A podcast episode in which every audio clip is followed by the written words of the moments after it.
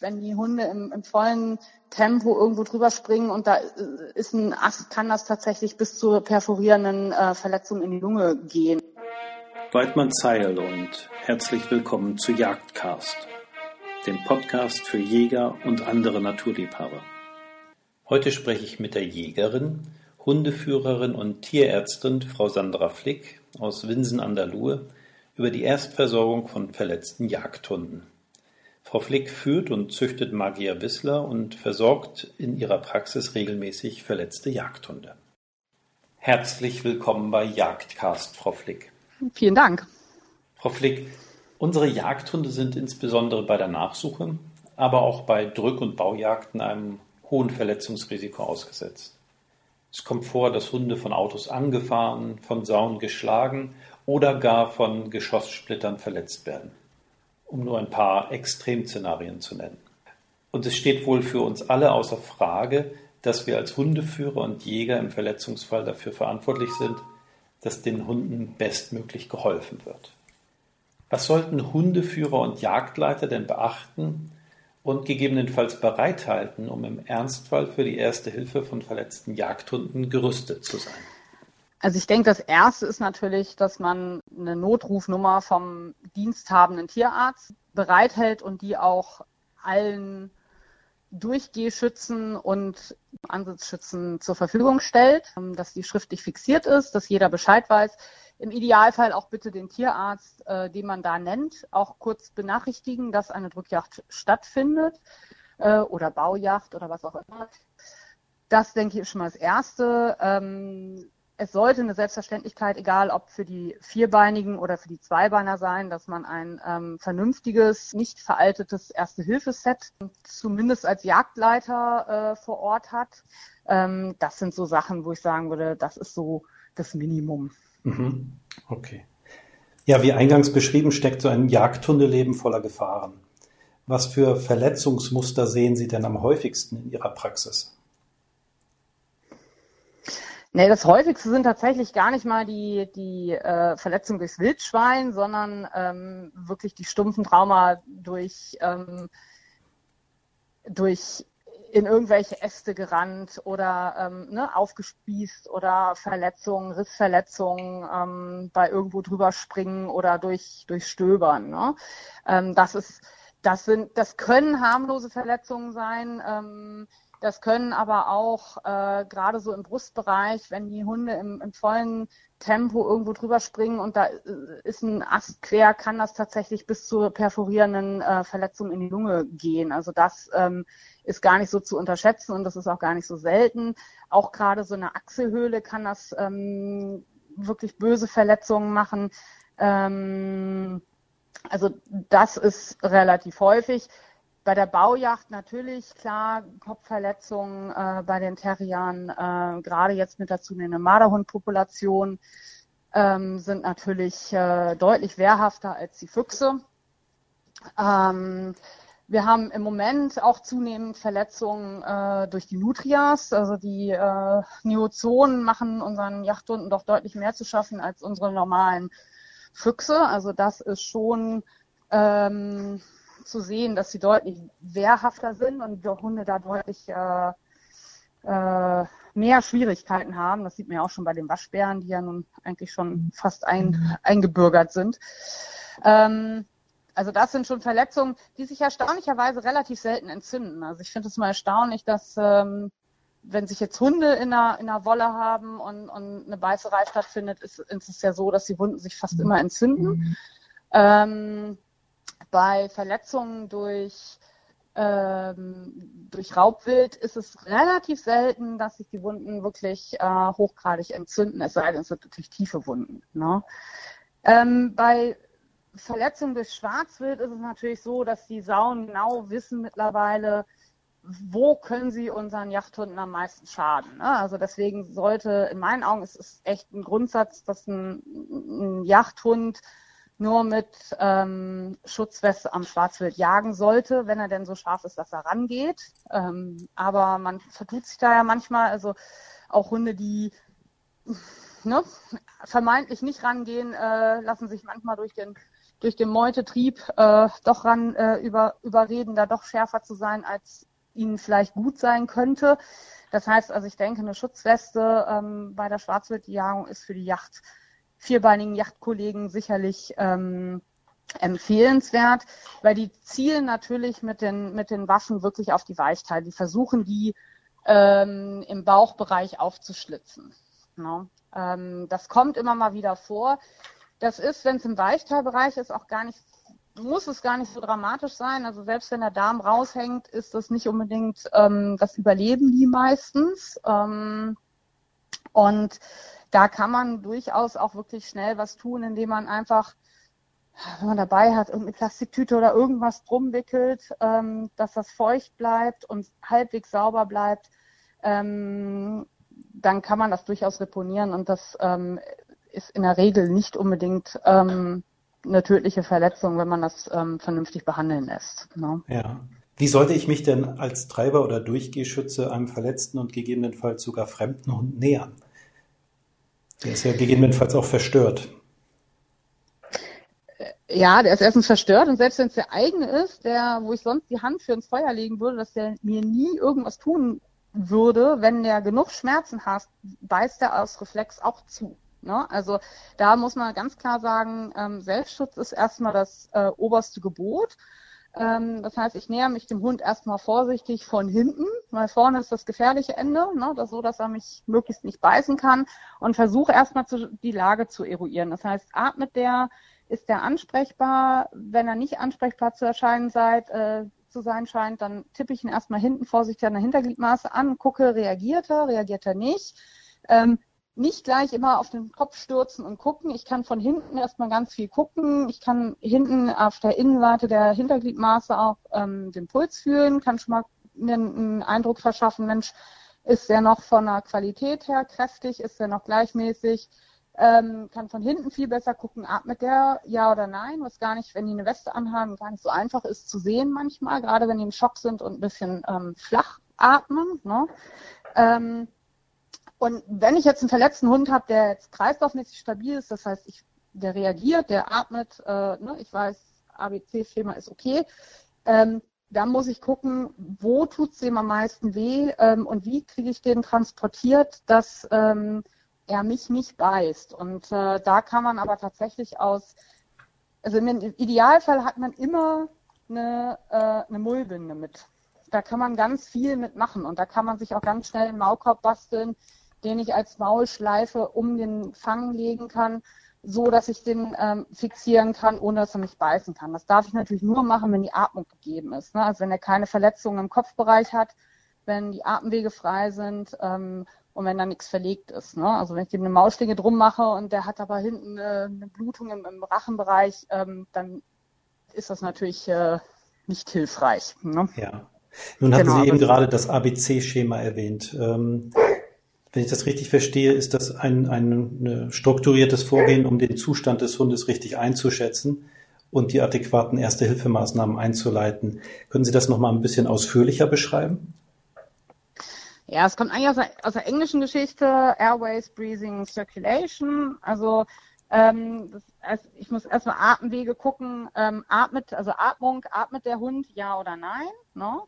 Ähm, wenn der Hund atmet, dann kann er auch keinen Herzstillstand haben. Ähm, umgekehrt kann es sein, dass er, wenn er nicht atmet, äh, dass das Herz dann nicht mehr schlägt. Aber wenn er atmet, dann ist das Herz auch in Ordnung. Ne? Also, oder nicht in Ordnung, aber zumindest schlägt das Herz dann.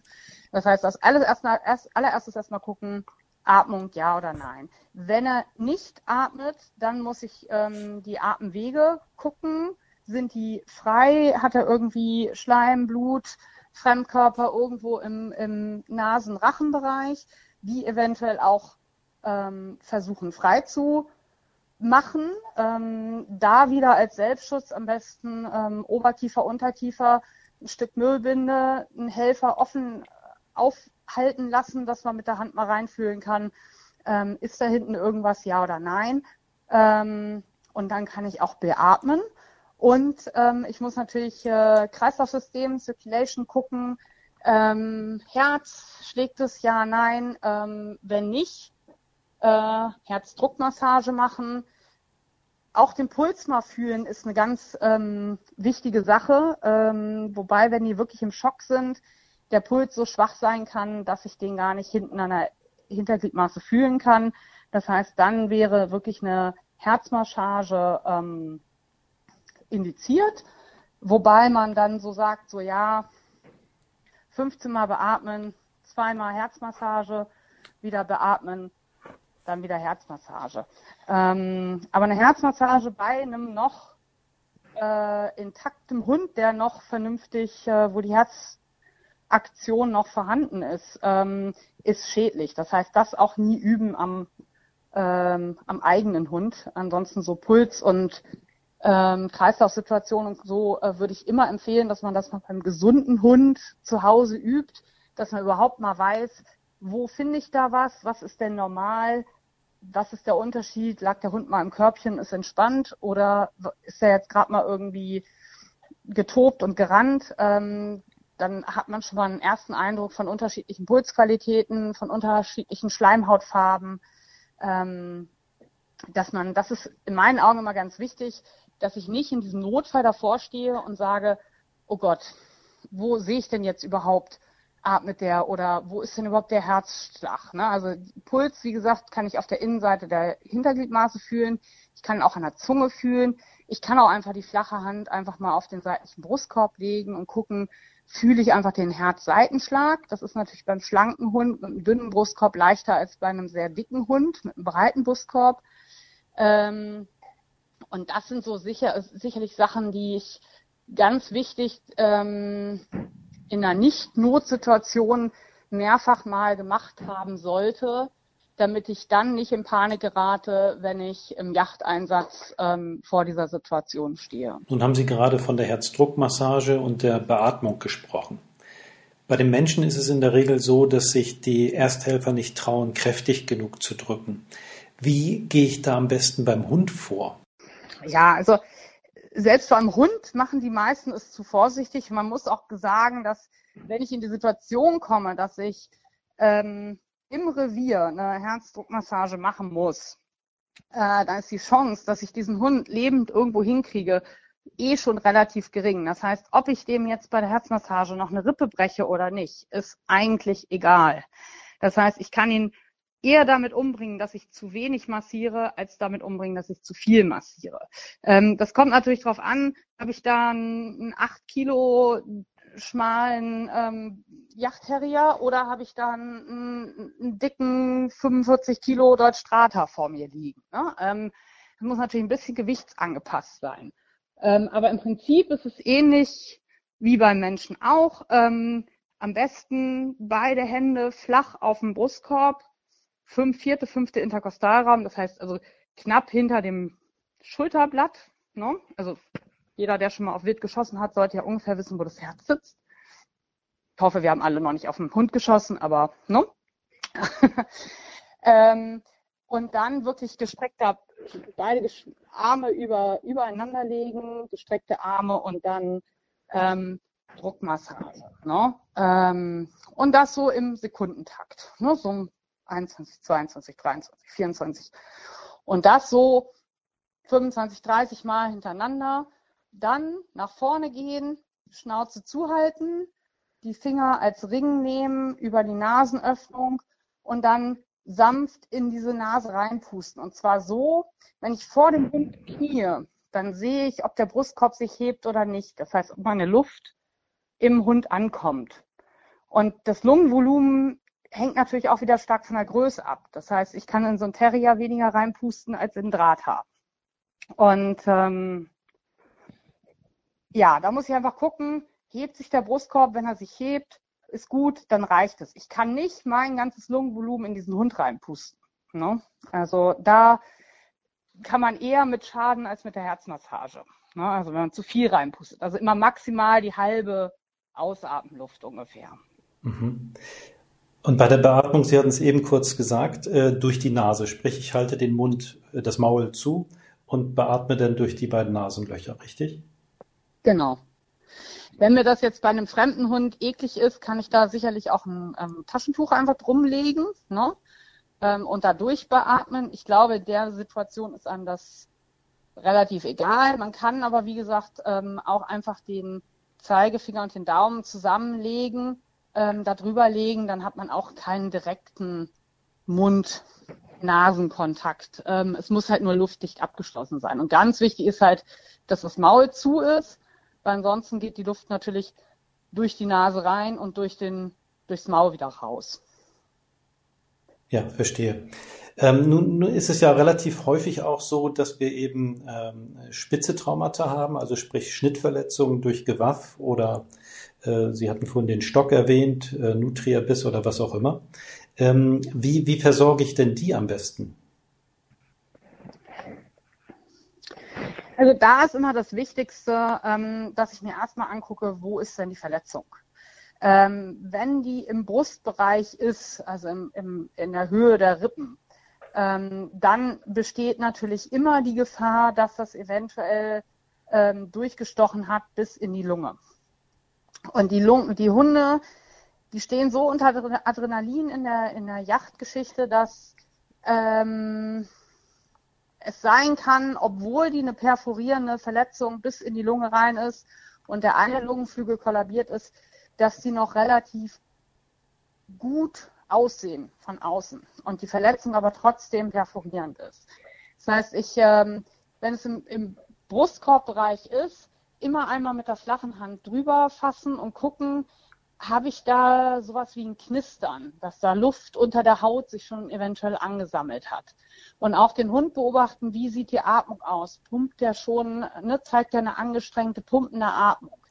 Wenn ich da eine Verletzung habe, ähm, wo ich mir nicht sicher bin, geht das vielleicht bis in die Lunge oder nicht, ähm, dann möglichst auch wieder irgendwas Luftdichtes, irgendeine Folie oder irgendwas, ähm, auf diese Verletzung drauflegen, den Stock nicht rausziehen oder was auch immer da als Fremdkörper eingedrungen ist, ähm, den Hund möglichst auf die verletzte Seite lagern und dann zum Tierarzt bringen. Ne? Ähm, wenn das jetzt eine oberflächliche Versetzung ist, dann kann ich natürlich gucken, klammer ich das ja oder nein, wenn ich ein Klammergerät habe, wobei ich da immer die Verletzungs-, äh, die Verschmutzungsgefahr habe, dass da ähm, schon ne, Fremdkörper und, und Schmutzpartikel in die Wunde eingedrungen sind. Ähm, da muss man halt gucken, traut man sich das zu, ja oder nein. Ähm, man kann auch gucken, infiziert sich oder nicht. Dann dauert es zwei, drei Tage, bis es infiziert hat. Aber wie gesagt, gerade im Brustkorbbereich ist es immer schwierig. Ähm, Im Weichteilbereich, also gerade die, wie gesagt, die Schweine versuchen ja immer so ein bisschen im Weichteilen die Bauchhöhle zu eröffnen.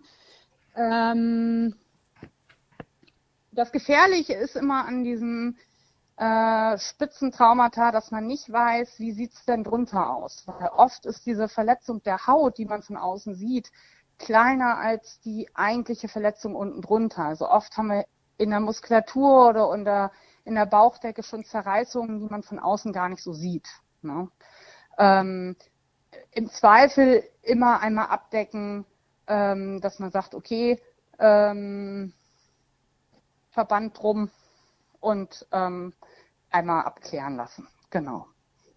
Okay, im Zweifel also lieber nicht klammern und das Ganze mit dem Tierarzt abklären. Man kann das auch durchaus klammern und dann geklammert zum Tierarzt gehen, wenn man sich nicht sicher ist. Ne? Ähm, Im schlimmsten Fall, also im besten Fall guckt er es an und sagt, super, ähm, geben wir vielleicht noch ein Antibiotikum als Infektionsschutz, ja oder nein, eventuell ob nötig oder nicht. Im schlimmsten Fall nimmt er die Klammern wieder raus und sagt, wir müssen uns das nochmal vernünftig angucken. Ähm, da kann man mit den Klammern eigentlich wenig falsch machen. Ja. Wenn wir jetzt starken Blutverlust haben, ähm, ist da Klammern das Mittel der Wahl oder legt man da doch eher denn einen Druckverband an?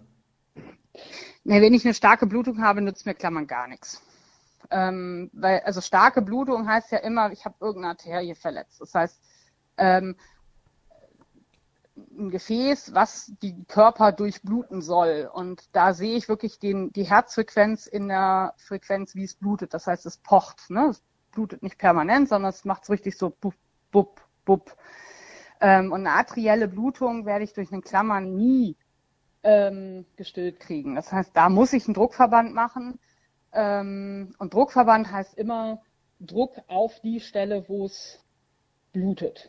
Und ähm, wenn es mit der Hand ist, dass ich das abdrücke, versuche abzudrücken. Ne? Ähm, je nachdem, wie groß das Gefäß ist und je nachdem, wo es verletzt ist, ist es natürlich umso schwerer, das äh, abzudrücken.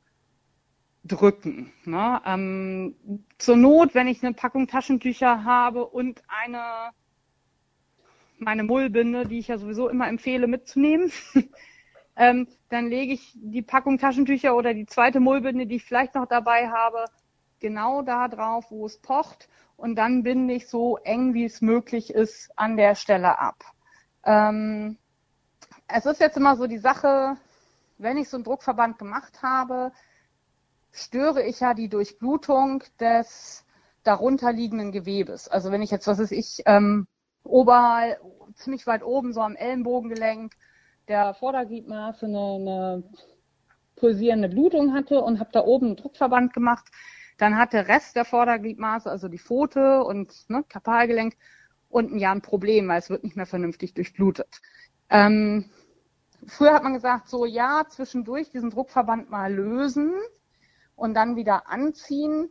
Ähm, da ist man so ein bisschen von ab, weil einfach die Gefahr besteht, dass in der Zeit, wo das nicht vernünftig durchblutet sind, ähm, ist, sich Giftstoffe bilden. Und wenn ich das in der Zeit, in dem Moment, wo ich das lockere, diesen Druckverband, schwemme ich diese ganzen sogenannten Endotoxine äh, in den Körperkreislauf aus. Und das kann mir wieder zu einem noch schlimmeren Schockgeschehen führen.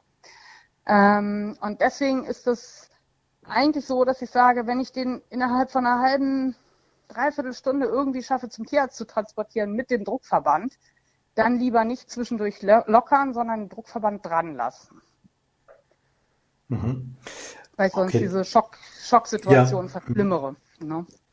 Okay, das zu den Spitzentraumata. Ähm, nun kommt ja sicherlich auch regelmäßig vor, dass Hunde bewusstlos sind. Das Herz schlägt, die Atmung funktioniert, aber sie sind trotzdem nicht bei Bewusstsein. Wie äh, behandle ich denn so oder wie erst versorge ich denn so einen Hund? Naja, da kommt es erstmal drauf an, warum ist der bewusstlos. Ähm, also das häufigste ist ja erstmal, ähm, dass die umkippen und eine Unterzuckerung haben. Ne? Also haben wir bei den Drahthaar öfter mal, ähm, dass sie sich einfach überanstrengt haben quasi. Manche haben auch ein Insulinom, also sind unerkannt oft, also dass, dass sie einen kleinen Tumor in der Bauchspeicheldrüse haben ähm, und dass sie dann einfach ähm, wegkippen und ähm, einfach weil die, weil die eine Unterzuckerung haben. Ähm, wenn ich also kein Trauma habe, ähm, dann würde ich versuchen, sobald der Hund wieder ein bisschen bei sich ist, was normalerweise relativ schnell geht, dem erstmal ein bisschen Zucker zu fügen. Irgendwer hat meistens irgendwas in der Jackentasche, was irgendwie essbar und energiereich ist. Äh, ist mir in dem Moment auch egal, ob das ein bisschen Schoki ist. Also ähm, das ist nicht giftig in kleinen Maßen, aber der Hund muss erstmal wieder zu Kräften kommen. Das ist diese klassische Unterzuckerung, ähm, was man manchmal erlebt, ne? was jetzt also nicht mit Verletzung zu tun hat.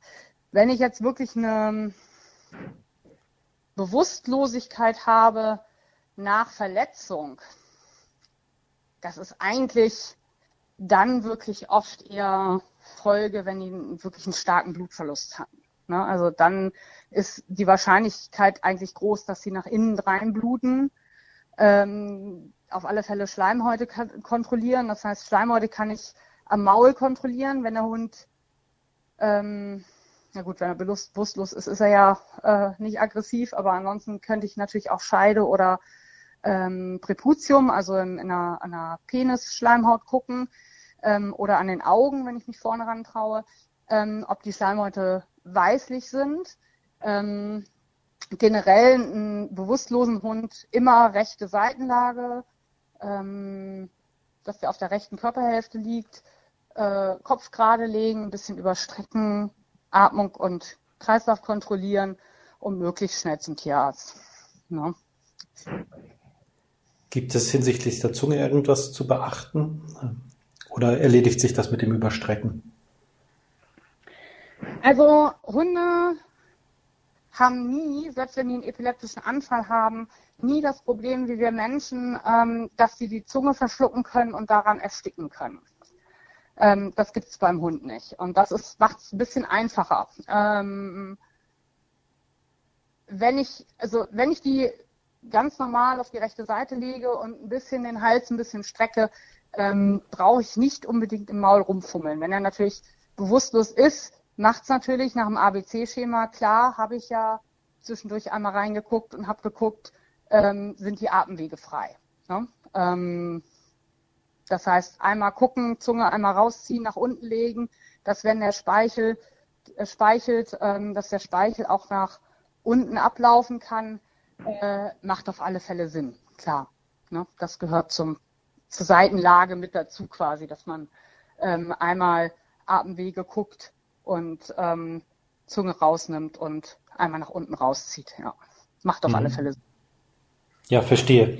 Nun sind unsere Hunde in der Regel recht hart im Nehmen und oft erstaunlich schnell wieder auf den Läufen. In welchen Fällen ist aus Ihrer Sicht unbedingt eine weiterführende Behandlung geboten, auch wenn der Hund eigentlich schon wieder recht fit wirkt? Also das kann ein echtes Problem sein, weil ne, die Arbeitsrassen einfach ähm, recht schmerzunempfindlich sind oft. Ne? Ähm, jeder Hundeführer kennt ja seinen Hund. Das heißt, äh, jede Abweichung vom normalen Aktivitätsverhalten ähm, sollte mich natürlich aufhorchen lassen. Ne? Also wenn der Hund sich mehr zurückzieht, nicht so ne, Anteil nimmt, keine Begrüßung, nicht bellt, nicht aufspringt zur Begrüßung, ähm, das sollte mir definitiv zu denken geben. Am Fressen würde ich es nicht unbedingt fest, äh, festmachen, weil ich kenne viele Hunde, die fressen noch, da geht es denen aber schon richtig, richtig dreckig. Ne? Also das heißt, nur weil der Hund frisst, heißt das nicht, dass es ihm gut geht. Frau Flick, meine Fragen haben wir alle soweit behandelt. Gibt es vielleicht von Ihrer Seite noch etwas, was Sie unseren Hörern mit auf den Weg geben möchten? Also all das, was wir jetzt besprochen haben, ähm, ersetzt natürlich keine Erste-Hilfe-Kurse. Ähm, es ist natürlich sehr wichtig, dass man regelmäßig sich einfach mit der Materie mal beschäftigt, weil das einfach die Hemmschwelle senkt ähm, und die Unsicherheit senkt, im Ernstfall doch wirklich Hand anzulegen und ähm, dem Hund zu helfen. Und das macht auf alle Fälle Sinn, sich da regelmäßig mit zu befassen. Da haben Sie voll und ganz recht. Desto besser man auf die Ausnahmesituation vorbereitet ist, umso gelassener und professioneller kann man dann agieren, wenn es tatsächlich dazu kommt. Frau Flick, das war ein äußerst interessantes Gespräch. Vielen herzlichen Dank. Ja, gerne. Schönen Tag noch. Danke gleichfalls und Weidmannsheil. Weidmannsheil. Zum Ende der Sendung noch eine Bitte in eigener Sache. Eure Bewertungen sind äußerst wichtig für uns auf der Suche nach neuen interessanten Gesprächspartnern für die Jagdcast-Interviews. Von daher hinterlasst uns bitte einen Daumen hoch auf der Jagdcast Facebook-Seite und den entsprechenden Portalen, von denen ihr die Sendung runterladet. Es wäre schön, wenn ihr in 14 Tagen wieder dabei seid. Bis dahin, Weidmann Zeil.